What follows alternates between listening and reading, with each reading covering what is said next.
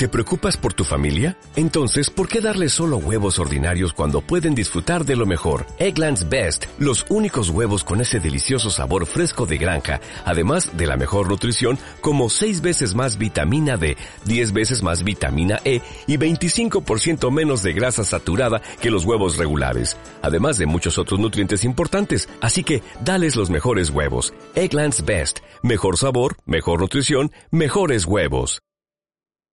Mi nombre es Hugo y os doy la bienvenida a radioviajera.com. Coged vuestros bastones porque aquí y ahora empieza nuestra travesía. Aquí empieza Mochileros.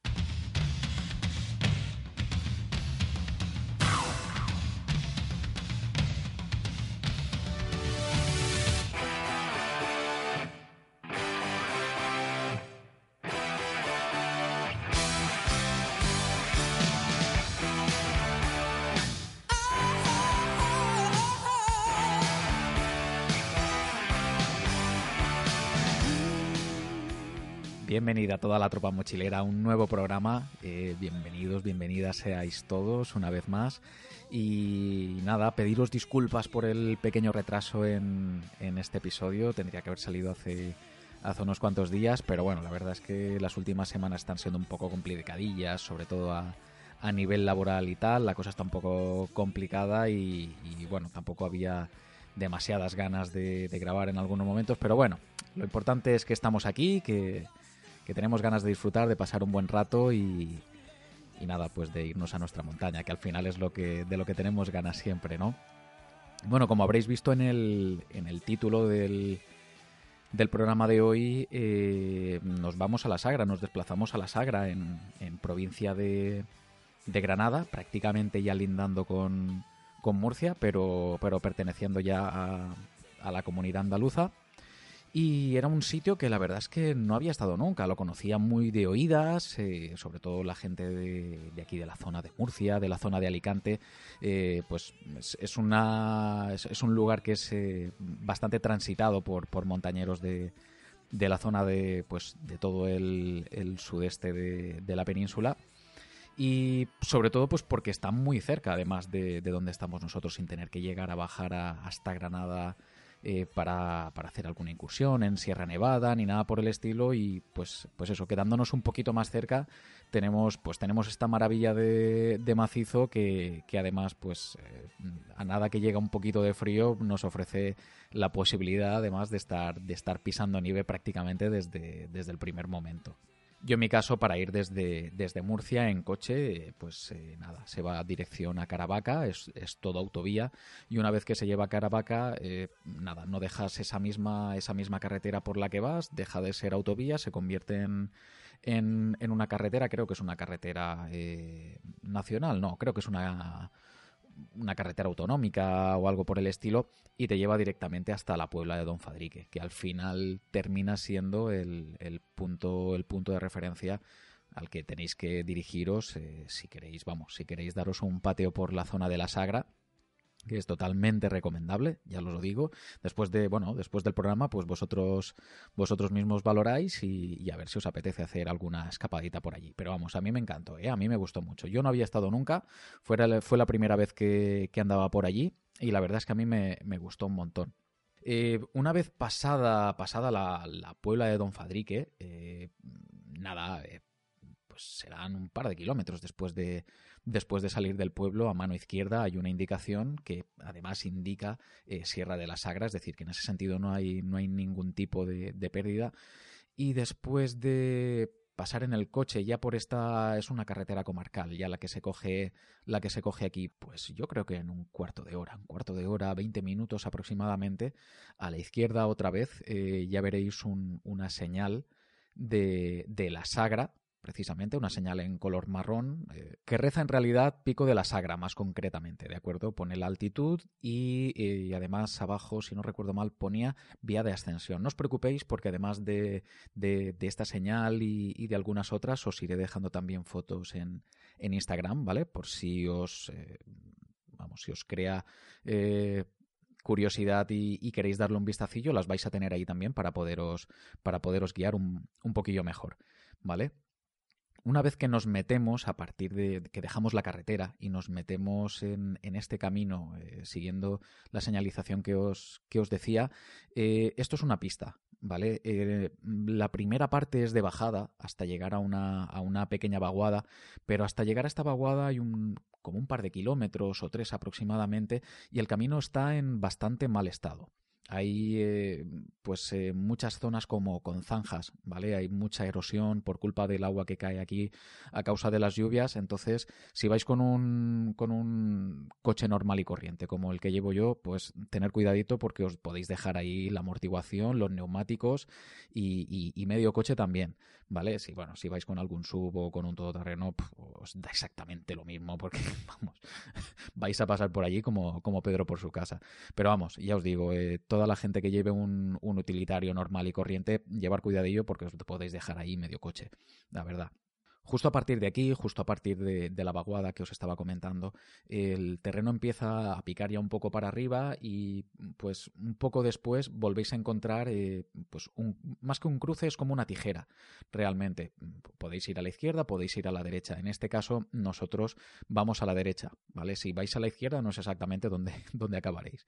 Pero si cogéis a la derecha, al final eh, termináis llegando después de, un, después de un ratito. Esto es eh, pista forestal también, pero pero esta está en mucho mejor estado que, la parte inicial, esta que, picaba para abajo, que, está bastante, vamos, yo por lo menos cuando pasé por allí estaba bastante destrozada.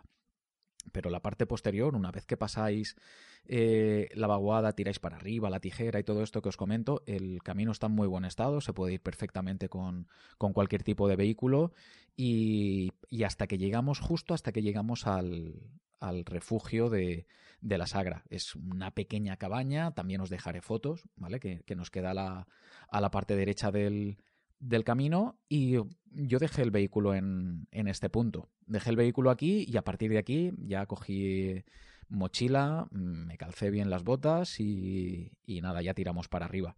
Hay que decir que una de las particularidades que tiene la Sierra de la Sagra para, para ascenderla, para llegar hasta, hasta su cumbre, es que tiene multitud de posibles vías de, de, ascensión, ya dependiendo de si las hacemos en verano, las hacemos en invierno, porque eh, es una zona en la que suele nevar, suele, tener bastante nieve. Entonces, dependiendo también de la cantidad de nieve que tengamos para, poder hacer la subida, se puede hacer por unos sitios, por otro, porque tiene algunos pequeños corredores que con nieve se pueden hacer y sin nieve, pues eh, son bastante más complicados. Pero vamos, eh, dependiendo de, del tipo de, época del año en la que vayamos a poder subir o que queramos hacer esa ascensión, vamos, yo he estado investigando también un poco por internet y he encontrado que hay eh, seis vías de ascensión normales, sin nieve, sin, o sea, para poder subir de cualquier, en cualquier tipo de, momento. Con nieve hay 12 mm, posibles vías de, ascensión e incluso para, para hacerlas escalando hay, hay un par también. ¿Vale? O sea, hay, hay además, eh, por lo que he estado viendo, como es una zona de peregrinaje de tantísima gente durante, durante todo el año, eh, todas las vías tienen su, su nombre, su, su forma de su forma propia de, ser denominadas. Está la pingüino, está la del Himalaya, eh, está la del embudo, o sea, hay, hay pero un montón. Esto si buscáis por internet encontráis los nombres prácticamente en cualquier parte.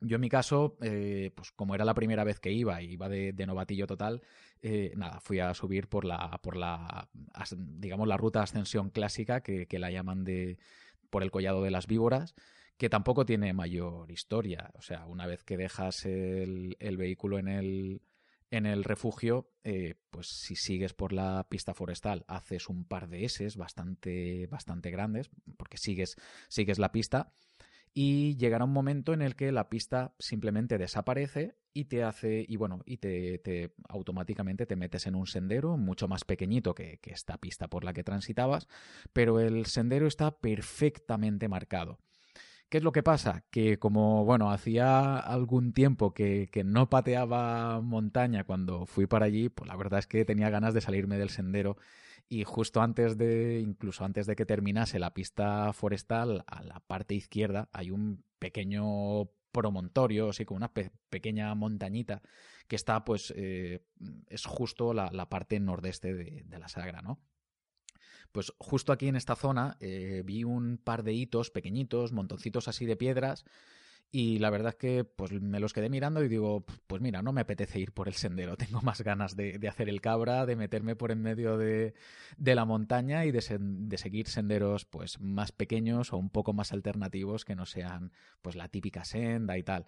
Que, a ver, que se, se sigue la senda y no hay ningún problema, que yo lo hice a la vuelta pero vamos, iba, iba muy motivado esa mañana, o sea que nada, lo que hice fue salirme de, la pista, ya os digo, seguir estos, estos pequeños hitos que realmente después eh, prácticamente aquí se desaparecía completamente el, sendero, ¿vale? Eh, simplemente ya te hacía subir hacia arriba, eh, pues haciendo muchos zigzag, porque había una zona de pequeña pedrera y tal, pero pasada esta zona de pedrera, nada, enseguida encontrabas una parte un poco más escarpada. Lo bueno también, además, en, toda esta zona. Bueno, en realidad yo creo que en, todo el macizo de la Sagra, pero esto al estar un poco más eh, alejado de, la zona de la cumbre, eh, se notaba que el suelo estaba como a ver cómo, cómo, lo explico, como si tuviese una textura garrapiñada. Es una cosa muy, muy peculiar. En mi pueblo decimos que, es como si la tierra estuviese aterrosa. Como...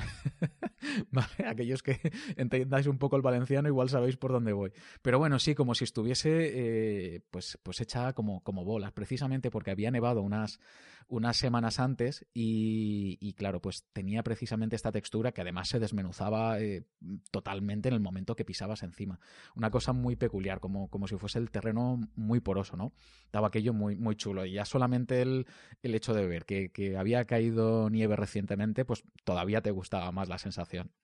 Bueno, el hecho de, subir por aquí eh, en parte es posible, pues por lo que os decía antes, porque hay tantísimas vías de, ascensión que la Sagra tiene una peculiaridad que, a mí me encantó y es que es, es casi un, un tronco de cono perfecto. Entonces, eh, apenas hay zonas con barrancos muy pronunciados o muy marcados, con lo cual, eh, ¿qué, propicia esto? Pues que casi pueda subir por cualquier parte, por cualquier lado, ¿no? Entonces, bueno, pues como os decía, yo me, salí un poco por la tangente y, subí por esta, por esta parte que es un, está un poco antes, ¿no? Está por este, pues esta pequeña eh, sierra que hay un pelín antes de, la SAC, pero está totalmente pegada y además lo estuve buscando y se llama, esto es el Peñón Grande de la Peguera. ¿Vale? A partir de aquí, eh, sí hubo un momento en el que salvas un par de pequeños desniveles, porque bueno, en la parte alta de, este peñón, pues hay una zona un poco más rocosa. Pero una vez salvados estos, estos pequeños desniveles con, algo de roca y tal, eh, llegabas enseguida al, collado de las víboras, que al final es la ruta que yo elegí para, para subir, la del collado de las víboras. Eh, bueno, es, parece ser que es de las más transitadas o, de las más típicas, pero ya os digo, eh, mucha gente utiliza muchas otras, sobre todo en, invierno, eh, como os decía antes, la del embudo, la del pingüino, es decir, hay, hay, un montón, el falso pingüino, o sea, aquí la gente se vuelve loca además también con, con el nombre de, de las vías. En cualquier caso, eh, seguí, enseguida llegábamos al, collado, al collado de las víboras, como os decía, que está allí también, además, muy marcado, muy señalizado, como os estoy diciendo antes. De todo esto os voy a dejar fotos, no os preocupéis, para que después incluso eh, podáis tener eh, estas referencias, ¿vale? A partir de, este momento, una vez que llegábamos aquí al, al collado de las víboras, eh, el sendero cambia totalmente, eh, empieza a picar bastante más para arriba, al principio no, pero a medida que vamos ascendiendo poco a poco eh, se va tornando cada vez más escarpado, deja de ser pues una zona de, digamos, de, monte o de sierra y empezamos a tocar mm, una parte que es bastante, bastante más montañera. O sea, empieza, empieza a ponerse divertida la cosa y, y la verdad es que se agradece. El momento que eh, bueno, empiezas a dejar ya prácticamente todo a toda, todo tipo de vegetación en cuanto a lo que árboles se refiere atrás y, arriba ya no tienes prácticamente nada que no sean pues eh, matorrales y, y bueno y, arbustos que, crecen pues eh, en zona de frío porque aquí estás ya muy cerquita de, de los 2000 metros de altitud y a partir de aquí, en el momento que, bueno, hay, creo que creo recordar que eran dos zonas donde sí salvábamos también un desnivel eh, con, con, varios, con varias partes como muy rocosas. Eh, salvada la primera, empezó, vamos, empezaban a ver ya los primeros vestigios de, de, nieve por allí, con lo cual, bueno, el subidón ya en esos momentos es absolutamente fantástico, fíjate tú, por ver un poquito de nieve, pero vamos, yo ahí me vengo arriba completamente y, y buah, es un disfrute. A ver, tampoco es que la cantidad de nieve fuese nada del otro jueves, pero bueno, pues oye, aquí la nieve no la solemos ver todos los días, yo por lo menos no puedo, así que pues a mí me motiva bastante, la verdad. En algunos momentos había algunos tramos en los que eh, mm, era un poco más escarpados y se encontraba pues una un poco más de cantidad de nieve, era un poco delicadito. Incluso eh, teniendo en cuenta que había mucha nieve que estaba muy endurecida, más que nieve era casi hielo, ¿verdad? Entonces, eh, había zonas que, que, vamos, ponerte un crampón tampoco habría estado de más, aunque sí es cierto que a lo mejor habría sido para ¿qué, os voy a decir? 5 o 6 metros, igual a lo mejor hubiese sido un poco exagerado montar ahí un crampón. Pero bueno, eh, a más de uno le hubiese gustado, porque además, eh, justo, no delante de mí, pero, pero frente a mí, eh, había un grupo de pues excursionistas realmente, porque montañeros, no lo sé, ni iban tampoco muy equipados ni nada por el estilo. El caso es que, pues, una de las mujeres que iba se dio un resbalón y se dio un costalazo que casi se parte la crisma. O sea, yo cuando la vi, a mí me dolió solamente de, verla, os lo puedo asegurar, ¿eh? Y de hecho eh, le dijeron a la mujer, no, venga, vamos para arriba. Y la mujer cogió un miedo atroz y dijo que no, que no, que se daba la vuelta. Y efectivamente al final se dieron la vuelta y volvieron para atrás. Pero es que la zona precisamente donde cayó era una placa de hielo. Y claro, es que además si llegáis a ver el calzado que llevaban, llevaban zapatillas de deporte normal y corriente. Con lo cual, es que lo mínimo que les podía pasar era, pues eso, precisamente, que tuvieran un resbalón y que se dieran, que se dieran un coscorrón, pero, pero importante, ¿eh? Pero bueno, nada, con una, con una bota de montaña, con, con una buena zapatilla de, de, aventura, una bota baja, aunque, aunque sea de caña baja, se podía pasar perfectamente con un poquito de cuidado, porque, como os estoy diciendo, os podéis pegar un, un buen costalazo si hay hielo, pero, pero vamos, nada que, probablemente no os hayáis encontrado en, en muchos momentos eh, metiéndose en la montaña. Ya a partir de este momento, eh, una vez que, que, bueno, salvábamos estos pequeños desniveles rocosos, que uno de ellos sí que estaba un pelín, un pelín delicado, ¿eh? todo hay que decirlo, porque, bueno, tenías que, que trepar un poquito entre un par de rocas, no es que tuviera una trepada ni que fuese un corredor, no, era, era simplemente una pequeña roca que tenías que salvar un desnivel, pero al tener un poco de, nieve y más bien hielo en, en, en, este caso, pues la verdad es que eh, podía ser un poco delicado, podía tener este, pues eso, eh, esos puntitos que son un poco más eh, peligrosos y que pues nos podemos confiar y pues si no llevas el suficiente cuidado, pues lo dicho, te puedes pegar un costalazo o, si no vas equipado, en el peor de los casos, si no llevas ningún casco ni nada por el estilo, pues, pues te puedes pegar un cabezazo contra una roca, que, que, al final pues termina siendo lo más fácil del mundo. Así que eh, no os creáis. Pues este tipo de zonas, pues es lo que os digo. Mm, no es como para llevar un crampón, porque realmente me parece algo exagerado, pero, pero es eso que no te lo pones, pero estás allí como un poco al límite, ¿vale? Es decir, que cuando os metéis en alguna zona, pues eso, con nieve, con hielo, que no controléis, que no conocéis la zona y, y demás, pues a ver, igual a lo mejor son para 10, 12 metros, o, o 15 o 20, pero igual un poquito de seguridad de más es preferible siempre, ¿eh? O sea que eso ya también va un poco al, al criterio de, de cada cual, pero bueno ya bueno, a partir de aquí el, sendero se tornaba bastante bastante más eh, tendido, ya no es que fuese llano, pero, pero ya no había desniveles a salvar, ni, ni zonas rocosas, ni nada, ya era prácticamente un sendero que, te llevaba pues casi casi de la mano hasta, hasta la propia cumbre, ¿no? Aquí sí que pues eh, empecé a encontrarme pues casi una procesión de gente que, pues, que venía de todas partes. Me encontré,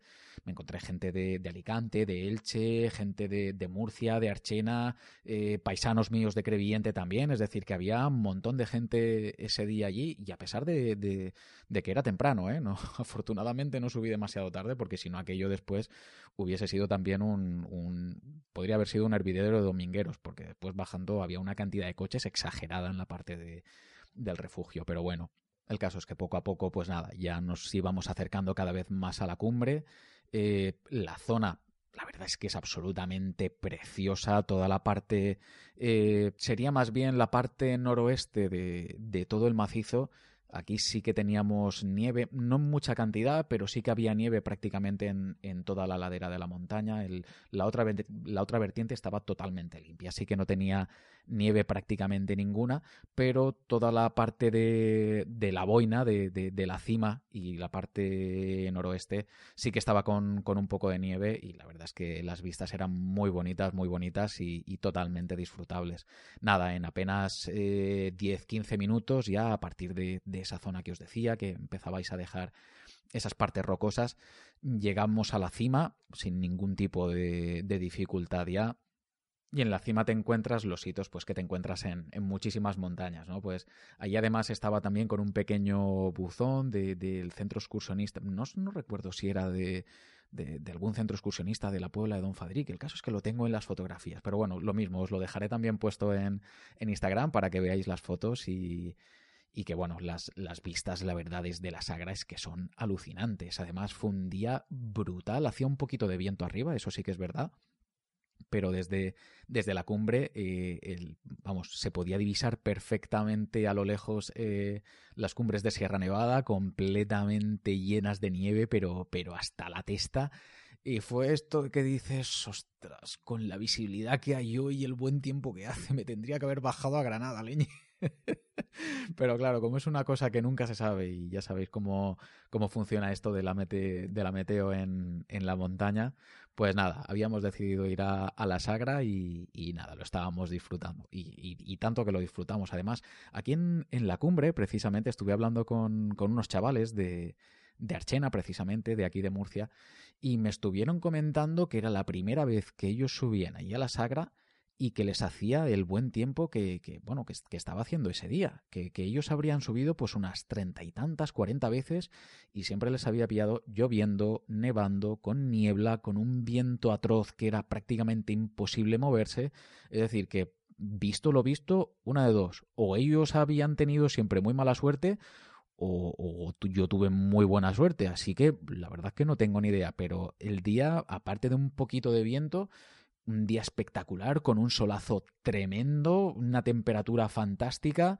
Como ya os decía, desde la, desde la cumbre, unas vistas absolutamente excepcionales de toda la zona, llegando incluso a poder ver eh, la zona de, de Sierra Nevada más al sur y, y bueno, la verdad es que eh, totalmente recomendable. A mí me encantó la subida. Eh, me gustó muchísimo el hecho de, de la forma de, de, la propia montaña y de ver que realmente podía subir casi por cualquier parte sin tener ni tan siquiera la necesidad de seguir eh, senderos marcados. También es verdad que el salirte de los senderos termina siendo mm, lo menos adecuado precisamente pues porque terminas deteriorando también un poco el entorno en el que te mueves. Entonces, en ese sentido, si hay unos cuantos senderos que ya están hechos, ya están marcados, pues casi preferible seguirlos. Eh, todo hay que decirlo, ¿eh? Ya después de haber pasado, pues eso, un, un ratito en la cumbre, después de haber disfrutado de, de la ascensión y, y bueno, de, de, de, comer un poco en, pues en esa cumbre donde estábamos viendo todas las, todas las montañas nevadas, todos los picos nevados de, de Sierra Nevada, nada, eh, dimos un, un, bocadito, nos, nos eh, habituallamos un poquillo para, para coger energías y nada, y otra vez para abajo. No había agua, no, este día no había agua. Sí, el listo de Hugo se dejó la cantimplora en su casa. Esto es así. En fin, menos mal que era para ir a la sagra y no para hacer otra cosa, porque era para darme con la mano abierta, no comenta. Sí, sí, se me quedó encima de la encimera de, de, la cocina después de haberla preparado por la mañana y todo con agua fresquita y Claro, cuando llegué allí y, cojo la mochila, digo, ostras, qué ligera que la llevo, oye, qué, bien, qué bien, claro, me faltaba, me faltaba kilo y medio de, del litro y medio de agua que llevo en la cantimplora siempre. En fin, eh, tonterías de estas que solamente me pasan a mí. La, a partir de esto, bueno, ya, este es el nivel, ¿no? No pidáis más porque este es el nivel. A partir de aquí, nada, eh, volví a hacer la bajada, pues volviendo sobre, sobre mis pasos, ¿de acuerdo? Eh, primer, la primera zona que era un poco más llana, hasta llegar a, a los primeros eh, hasta los primeros eh, desmontes eh, rocosos que estaban un poco más llenos de, nieve y de hielo. En, uno de ellos, además, me, encontré con un chaval que iba bastante, bastante asustado bajando, se, notaba que era un poco novatillo, ya por solamente por el aspecto, la, la, mochila nuevecita, las botas nuevecitas de decaldón y este tipo de cosas, y el pobrecillo se sentó en, pues al borde de, una roca diciendo voy a parecer un parguela, así es que no sé si iba con, con su novia y con un amigo o con una amiga, no, no lo sé, no tengo ni idea. Dice, voy a parecer un parguelas aquí sentándome en el suelo y, tirándome para abajo, que... Y yo me lo quedé mirando y digo, mira, pues es preferible parecer un parguelas que darse una hostia, ¿eh? Sinceramente, porque te, puede, te puedes hacer mucho daño. Y el chaval se me quedó mirando y dice, pues hombre, también tienes razón. Así que eh, es para pensárselo, ¿eh? Preferible parecer un parguelas y, y, y, por lo menos tú sentirte seguro, tener esa seguridad en ti mismo y en lo que estás haciendo, que no por ir de, sobrado darte, darte un buen arreón y, y a saber dónde terminas, ¿eh? El caso es que, bueno, pues a partir de que haces estos dos pequeños desmontes rocosos y yendo para abajo, eh, pues a ver, si, si tienes un poco de pericia haciendo, haciendo trail run, la verdad es que es un gustazo dejarse caer por allí y empezar a brincar, eh, pues eso, cual cabra en, el monte, nunca mejor dicho. Y, porque es una zona que, tiene también como un poquito de, de piedra movida, con lo cual eh, la verdad es que te da bastante margen pues para corregir trayectorias y si haces alguna frenada así un poquito, un poquito más fuerte o algo por el estilo. Pero la verdad es que está chulo, ¿eh? la zona es que está muy chula para hacer prácticamente de todo, como, como estáis viendo. Una vez que pues ya empezaba a desaparecer la nieve, llegábamos abajo al collado y en lugar de bajar pues eh, campo a través como, como había subido, ahora sí eh, decidí bajar por el, por, por el sendero que llegaba hasta allí, justo hasta el collado de las víboras, que era eh, el camino que habíamos escogido, como os había dicho antes. Y aquí pues la verdad es que el sendero es un sendero total y absolutamente convencional a la hora de, bajarlo. Y bueno, y si hubiese sido al contrario para subir, exactamente lo mismo. Eh, es una L, una L inmensa que desde el collado te lleva a la izquierda, vas totalmente recto y llega un momento en el que hay un claro y lo que hace simplemente es torcer a la derecha. Y una vez que tuerces a la derecha, vas totalmente recto a, desembocar en, el, en, la pista forestal que era de donde veníamos inicialmente. Sí que hay que decir que, bueno, como os comentaba antes, se ve que había llovido, eh, había llovido, digo yo, había nevado unos días antes y la verdad es que la zona estaba súper embarrada. Yo también estuve a punto de darme una, un buen guarrazo precisamente por un resbalón en el barro, pero al final, bueno, la cosa no llegó a, no llegó a mayores. Pero sí, sí, estaba bastante, bastante embarrado y como pues la zona, el, tipo de terreno que tienes es un, es un terreno que realmente es, está muy movido, hay como, como mucho polvo, pues en el momento que hay tanto barro y te metes hasta las cejas, pues sí que, pues eso, la zona pues es, es propicia a resbalones mm, más que ninguna otra cosa. Pero vamos, que es una zona para disfrutar, para pasarlo bien, la montaña entera, tanto para subir, para bajar, es una pasada, a mí me encantó, os lo digo sinceramente, porque sin tener que hacer una ruta excesivamente larga, de muchas horas ni nada, eh, al final asciendes a más de 2.300 metros, si no recuerdo mal, 2.383, si, no me, si no me falla la memoria, hasta que después llegas otra vez de nuevo abajo al, al, a la zona de, de, la pista forestal, en, yo creo que, fueron unas tres horas aproximadamente. Sí, alrededor de, de, las tres horas creo que fueron. Creo que no llegó ni tan siquiera a las tres horas. Eso para, para que os imaginéis eh, lo rápido realmente que se sube y se baja de la sagra. Incluso teniendo en cuenta que había algo de nieve, alguna, algunas zonas un poquito delicadas donde tenías que llevar cuidado. Es decir, que, que tampoco se podía ir eh, haciendo el, el animalito. ¿Vale? No sé, a mí desde luego el, lugar me encantó, la zona me gustó muchísimo y desde luego, para qué decir también, ¿eh? si no conocéis la zona, en la Puebla de Don Fadrique hacen unos embutidos artesanales que, que es para alucinar. O sea que ya sabéis, es parar obligado si os gusta, bueno, para la gente que no comáis carne y demás, pues igual simplemente os lo perdéis. Pero vamos, para, para, los carnívoros, yo me declaro uno de ellos. Ya sabéis que en la Puebla de Don Fadrique tenéis unos embutidos, pero absolutamente espectaculares. Bueno, y después de, después de la cuña de. de los productos de la zona. Nada, una vez que llegabais a la, a la zona de, de, la pista forestal, simplemente era bajar para, para abajo a buscar el coche hasta llegar al, al refugio. Eh, yo, mm, subiendo hacia arriba, sí que había seguido las S que hacía la, pista forestal, pero una vez que bajaba también me di cuenta de que estas S os las podéis evitar porque hay varios hitos que os llevan directamente pues atravesando la, parte de las S, ¿no? Para, para evitaros esas S y bajar rectos hacia abajo. Es decir, que incluso puede ser más rápido de lo que puede ser, o sea, sin tener que dar tanta vuelta como la que realmente di yo en aquellos momentos, ¿vale?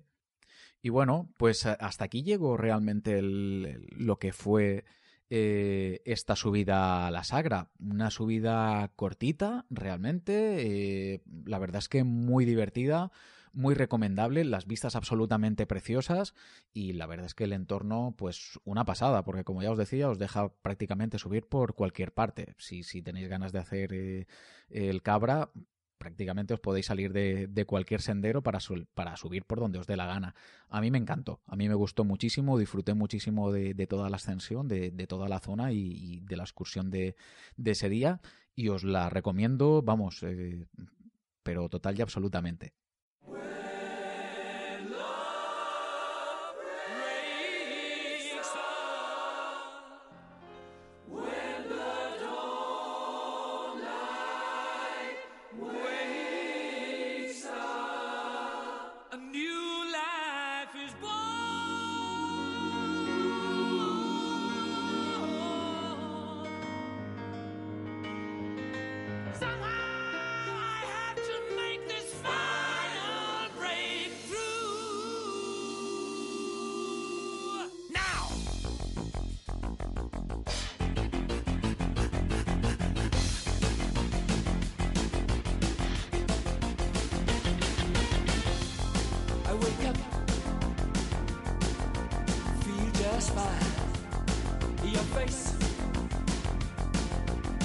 blows my mind.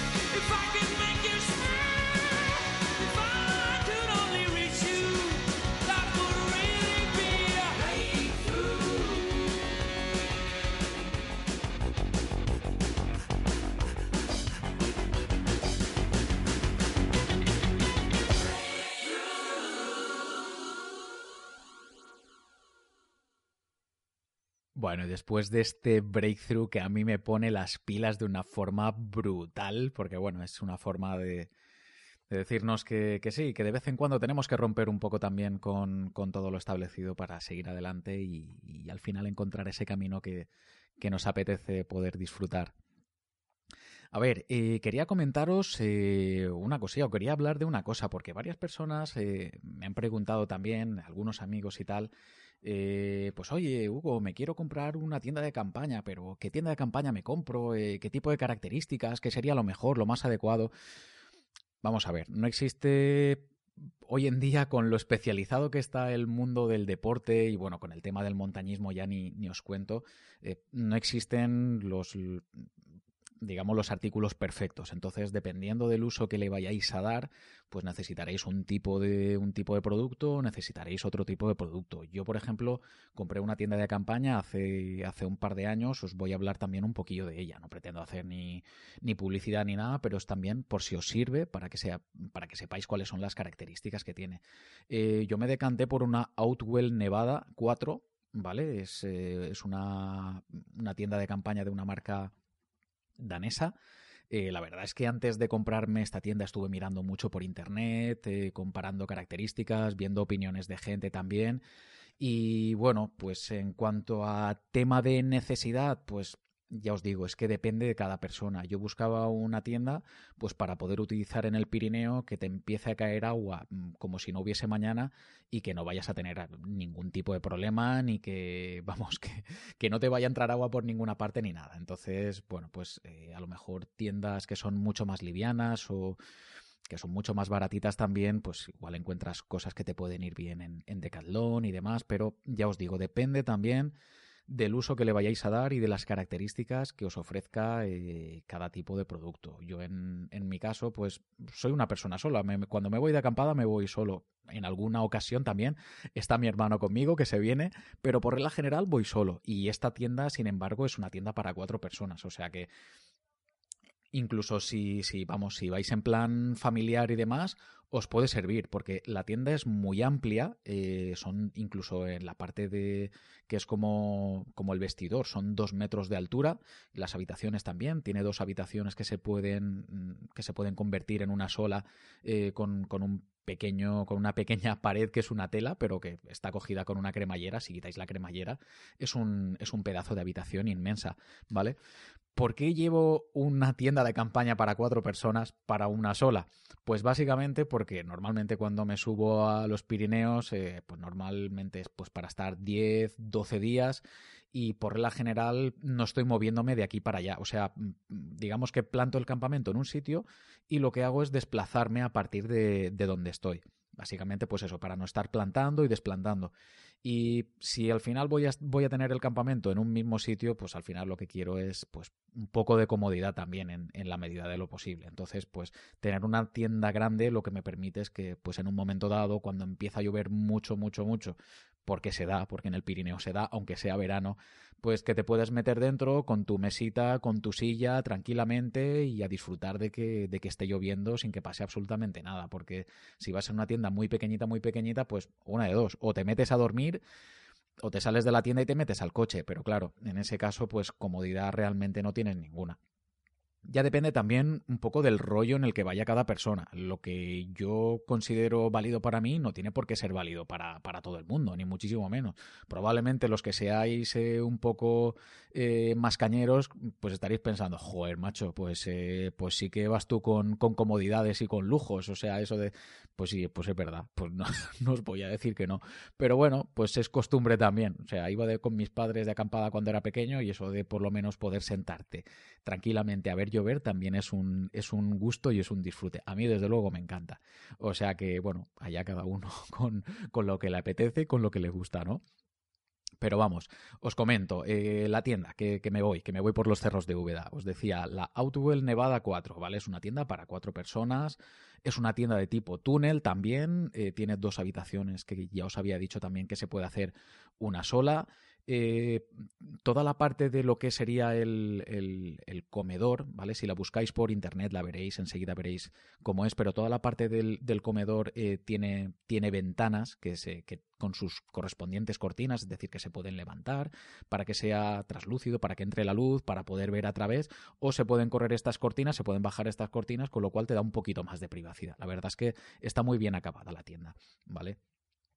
Lo más importante que creo yo es sobre todo a nivel de, resistencia con, el tema de, la lluvia, del viento, el, doble techo o el techo de digamos eh, superior está fabricado en un tejido que ellos llaman Autex 4000 eh, que es, un, es 100% poliéster, es totalmente impermeable y supuestamente tiene, tiene una resistencia de 4.000 milímetros columna de agua, que ya es bastante para una, para una tienda de campaña normal, que esto no es para hacer eh, eh, altísima montaña ni nada por el estilo, ¿vale? Está bastante, bastante bien. Y el suelo es, de, es un polietileno de, doble capa que sí que tiene una impermeabilización de 10.000 milímetros columna de agua. Esto ya es, son números serios, ¿vale? O sea, ahí no entra agua pero vamos, ni por casualidad, a no ser que tengáis algún tipo de filtración, algún poro, algún, algún corte o algo así, ni por casualidad, ahí no entra agua de ninguna de las formas, ya os lo digo yo. Después, eh, en cuanto a las formas de acceso, tiene dos puertas, una frontal y, otra lateral, que se pueden abrir completamente, ¿vale? Yo la frontal prácticamente ni la, ni la he usado estos dos años, siempre he utilizado la lateral, no sé, mm, chorradas y, y manías mías, no me preguntéis por qué, la verdad. Y el caso es que, eh, bueno, eh, tiene, un, tiene un frontal delante de las habitaciones con un montón de bolsillos, pues para meter accesorios o, las llaves o cualquier cosa que quieras tener más a mano y que después, pues no quieras rebuscar en, ningún sitio. La verdad es que en ese sentido es muy cómodo, ¿eh? es muy, muy cómodo. Y, después en el, en el techo, en la parte central del techo, tiene como un ganchito también, ¿vale? Para poderle enganchar un, farol o, similar, ¿vale? Por si queréis meter luz por la noche. Más cosillas que, os cuento de la, de la, tienda de campaña. Es, como ya os he dicho, como os podéis imaginar, siendo una tienda de campaña para cuatro personas, es grande, ¿vale? Y pesa lo suyo. El saco con, con los hierros, con toda la lona y todo, son 16 kilos en total. Es decir, que es de un, de un peso y de, de un tamaño bastante considerable. Eh, después sí que es verdad también que todas las cremalleras, absolutamente todas, eh, vienen con una especie de pequeña solapa con velcros debajo para que en ningún momento pueda entrar ahí agua de ninguna de las maneras, con lo cual eh, los acabados de la tienda están muy muy bien. Y en uno de los laterales, donde está la puerta, justamente, tiene también una cremallera en la parte de abajo por si a lo mejor necesitáis en un momento dado pasar eh, un cable para, para, tener luz, o sea, cable eléctrico en algún camping o similar para tener luz. Es decir, que este tipo de detallitos los tiene también la tienda y la verdad es que están muy bien. Lo tiene en la parte externa y en las habitaciones también tiene esta cremallera para poder meter ese, ese cable con, con suministro eléctrico, ¿de acuerdo? Como ya os decía, pues es bastante, bastante espaciosa, es perfecta para, vamos, para una familia, tres, cuatro personas. Mm, igual a lo mejor para cuatro personas, un poco, un poco apretaditas, pero, pero se puede estar perfectamente teniendo en cuenta que en, se puede meter una mesa dentro con cuatro sillas y estar tan ricamente, ¿eh? O sea, pero con toda la comodidad del mundo. Otra cosa, pues, es el, equipaje que se lleve y demás. Pero vamos, que cuatro personas ahí caben, pero, pero con todo lujo de, detalles y, vamos, y con todo lujo. O sea, tal cual. Vale, yo el, la tienda la verdad es que estoy muy contento con ella. Llevo dos años y, la verdad es que mm, para mí está de maravilla. Pero, eh, a ver, puestos a ser críticos, defectos que le he encontrado yo a, la tienda, ¿de acuerdo?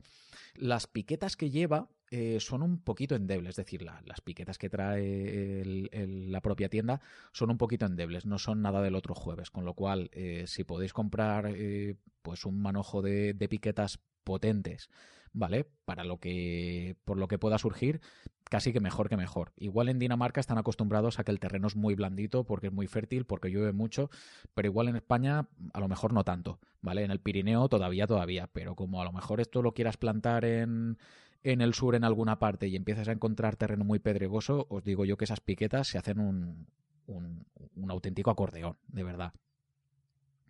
Esto por un lado, ¿vale? Por otro lado, eh, la tienda de campaña como tal y sus piquetas no traen martillo, es decir, que para poder plantar la tienda, ocho, ojo cuidado, que mm, como que queráis clavarlo con la mano o con una piedra, pues os podéis cargar también las piquetas. Con lo cual lo ideal es pues coger un martillo, un martillo de estos o de goma o un martillo específico para, para camping, ¿vale? Para, para poder clavar las piquetas muchísimo mejor y para no destrozarnos las manos a la hora de, de llevar a cabo el montaje. El otro defecto que yo le he encontrado, lo que pasa es que, vamos a ver, esto es, esto es un poco peculiar. la tienda lleva por dentro un montón de etiquetas de, advertencia, de cuidado, no enciendas fuego dentro de la tienda, porque la acumulación de CO2, pues oye, mm, puede provocar eh, asfixia o, algún tipo de situación desagradable, ¿vale? Pero, a ver, eh, está llena de mosquiteras por todas partes, pero hay una zona eh, justo debajo de la entrada lateral, hay como una pequeña mosquitera horizontal en la parte de arriba que no tiene ningún tipo de cortina ni dentro ni fuera, con lo cual, eh, pase lo que pase, por ahí entra frío por la noche. ¿De acuerdo? Entonces, eh, eso para mí es un, pequeño defecto porque si tuviese su cortinita, por lo menos mm, entraría, estaría más, estaría más resguardado. Y después las habitaciones por dentro, lo que sería la parte de, de la cabecera, eh, tiene también una pequeña, bueno, una pequeña mosquitera, una mosquitera que va, pues, eh, de toda la, coge toda la, abarca toda la parte ancha de esta habitación y esta mosquitera tampoco lleva ningún tipo de, de, de, cortinita para taparla por la noche ni nada. ¿Qué es lo malo de que estas dos mosquiteras no lleven ninguna cortina por encima? Que como estemos en un lugar donde hay mucho relente, cae mucho relente por la noche, lo que es posible es que amanezcas al día siguiente, eh, como nos pasó el primer año a mi hermano y a mí, con los sacos de, con los sacos de dormir totalmente mojados por encima. Y claro, despertamos en plan, ostras, pero qué raro esto, ¿no? Si es que tenemos agua encima del saco. Y no, y era simplemente del frío condensado, pues convirtiéndose en, en agua en realidad. Entonces, claro, al tener esta mosquitera, lo que provocas es que si hay mucha, mucha humedad por el frío, pues que se puede condensar y al final puedes tener pues humedad encima del saco y esto tampoco es demasiado recomendable. Eh, solución casera, pues te coges, te mides esta mosquitera, que yo no lo he hecho, ¿eh? lo, lo, digo porque lo tengo en la cabeza, pero, pero además es una solución mm, muy barata también un trozo de tejido, si es incluso impermeable, pues oye, mejor que mejor porque después eh, la tienda también tiene sus mosquiteras frontales en la parte de arriba, pero en estas ya no va a caer ningún tipo de relente sobre, sobre nosotros, ¿vale?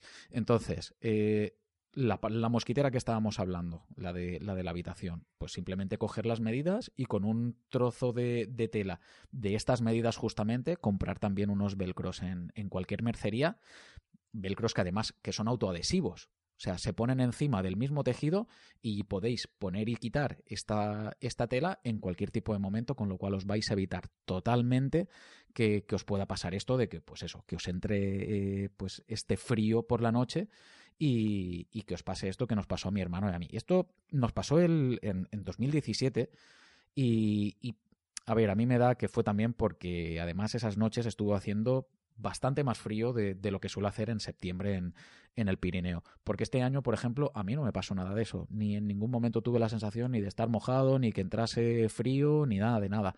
Pero el año pasado sí que es verdad que nos despertábamos por las mañanas y cuando amanecíamos abríamos la puerta y resulta que las cumbres estaban completamente nevadas. Entonces, claro, eh, se ve que el año pasado estuvo entrando bastante, bastante más frío de lo normal. Pero en cualquier caso, para podernos evitar este tipo de cosillas, pues a lo mejor con, con, con este pequeño apaño que os he dicho, que igual os puede costar que, os voy a decir, 10, 15 euros, con, los velcros eh, adhesivos que podéis encontrar en cualquier mercería o similar, y con esto lo tenéis totalmente, totalmente solucionado, ¿eh? y que tampoco hay que rasgarse las vestiduras por este tipo de cosillas, pero mm, pues mira, como crítico que es uno, pues ya que le tenemos que sacar también la parte negativa, pues oye, eh, vi que estas cosillas, pues igual a lo mejor podrían ser, podrían ser solucionables. Más cosillas antes de que se me olvide. Eh, una cosa que me pareció, eh, la verdad es que bastante, bastante chula, es que todos los vientos, los vientos tensores, las, las cuerdecitas para, para darle tensión a la tienda y que no se nos las lleve el viento, son de alta visibilidad, son de color amarillo fluorescente, que vamos, es prácticamente imposible que alguien se dé un tropezón con eso porque no lo ve o similar. Entonces, me pareció la verdad es que un, un, detalle bastante, bastante chulo. Y después los vientos, una vez que, que montas o que recoges la, la, tienda de campaña, van también con sus, con sus pequeños eh, velcros para dejarlos recogidos y que después la tienda quede perfectísimamente. Para que os hagáis una idea, la tienda es grandota, pero en unos 30-35 minutos la monta una persona sola. Yo la monto solo, ¿eh? ¿vale? Es decir, que, se puede montar por una persona sola, aunque tienes que hacer ahí también un poco, un poco virguería en algún momento, pero vamos, es súper fácil de montar. Solamente tiene tres varillas de, de fibra de vidrio y una vez que tienes montadas las varillas de fibra de vidrio tampoco tiene mayor historia. Creo que son, creo recordar que eran 13 piquetas en, en total, sin contar las de los vientos, es decir, que tampoco tiene nada del otro jueves montar la, la tienda de campaña. Y después la, la, comodidad que te da a la hora de poder estar un, una buena unos cuantos días establecido en un sitio donde probablemente vas a tener unas cuanta, unos cuantos días de lluvia, pues la verdad es que se agradece bastante, bastante, bastante. Vale, pues hasta aquí lo que os quería comentar acerca de las, de las tiendas de campaña. No sé si tenéis alguna duda o a lo mejor habéis estado mirando alguna en particular o, algo, si queréis comentármelo, pues yo encantado os, aconsejo, os digo si a lo mejor para lo que la queréis os va bien o no os va bien. Vale, yo en ese sentido, vamos, encantadísimo de la vida. Venga, antes de, de despedirme rápidamente, ¿vale? Porque si no estoy, me parece que se va a hacer larguísimo. En el programa del Puig Campana nos escribió Gayer diciendo que tenía muchas ganas de hacer esta cima alicantina. Oye, yo encantado, ya te lo dije también, ¿vale? Pero si venís para la zona, queréis ir a algún sitio o algo, si me queréis avisar, vamos, si yo si me puedo escapar, yo me apunto a un bombardeo, lo que haga falta, ¿eh? Que no hay absolutamente ningún problema. Después, por otro lado, agradeceros a, mira, a Kiki21VK, a Gayer, David250, Miguel Ortiz, eh, por supuesto a ti, Miguel Gutiérrez, un abrazo amigo, eh, a José Ibáñez, a Fernandito, a Sandra y a Paco que estáis siempre ahí, llueva, truene o haga sol. Nada, agradeceros a todos precisamente los likes en, el programa del Puch Campana, porque la verdad es que pues, han sido un montón, que normalmente no suelen ser tantos y os lo agradezco muchísimo. O sea, darle al like, venga, que estáis tardando, darle ahí ya, es, ahí, es, es, ahí, el corazoncito, ahí las dado. Perfecto. Antes de que se me olvide, venga, eh, quería decir también, bueno, quería agradecer por el tema del programa de Halloween, que esto fue pues, funcionó súper bien, la verdad, que yo no esperaba que, que que no sé, que, hubiese tampoco demasiado interés, pero me dio por ahí y, la verdad es que, pues oye, me alegro un montón de que en principio parece que os gustó y, oye, pues estupendo, me lo apunto para hacer cosas parecidas en, en otras ocasiones, ¿de acuerdo? Sobre todo darles las gracias a, a José a JJ, a Paco y a Sandra, que fueron los que me ayudaron y que sin ellos pues no lo habría podido hacer, por lo menos como yo quería, metiendo diferentes voces y, y con diferentes texturas en el, en el sonido que yo creo que al final fue lo que le dio también un poco el, empaque tan chulo que, terminó, que terminó quedando. En cualquier caso, muchísimas gracias por el favor, chicos, y pues bueno, pues a vosotros que estáis al otro lado, pues por escucharlos, precisamente. Aunque me consta cuidado, que en algunos casos tenemos oyentes muy jovencitos, igual a lo mejor un poco demasiado, ¿eh? Que sé que dos de ellos son Eric y Hugo y que sus papás les pusieron este episodio de Halloween. Si es que un abrazo, Asun y Raúl, un abrazo enorme para vosotros. Os recuerdo, venga para todos, que para poneros en contacto con el programa podéis hacerlo a través del correo electrónico que tenemos, ¿vale? mochilerosoficial.gmail.com, aunque esté, bueno, criando un poco de polvo, pero ahí lo tenemos. Y después en nuestra cuenta de Twitter, arroba mochileros barra baja ofi, y también estamos en Instagram como arroba mochilerosoficial, donde cuidado que somos ya más de 600, poca broma, ¿eh? Con la tontería. Así que, como siempre os digo, darle al like, ya os lo he dicho antes, darle, que, seguro que se te ha pasado, dale ahí, es, ahora sí que las da, perfecto, genial. Suscribíos al programa, ¿vale? Y recordad que también aparecemos en Radio Viajera eh, todas las semanas, eh, los lunes a las 13 horas, a la una del mediodía, los jueves a las 3 de la madrugada y los sábados también a las 6 de la mañana, ¿de acuerdo? Para todo el mundo que está escuchando. Sed felices y buena senda.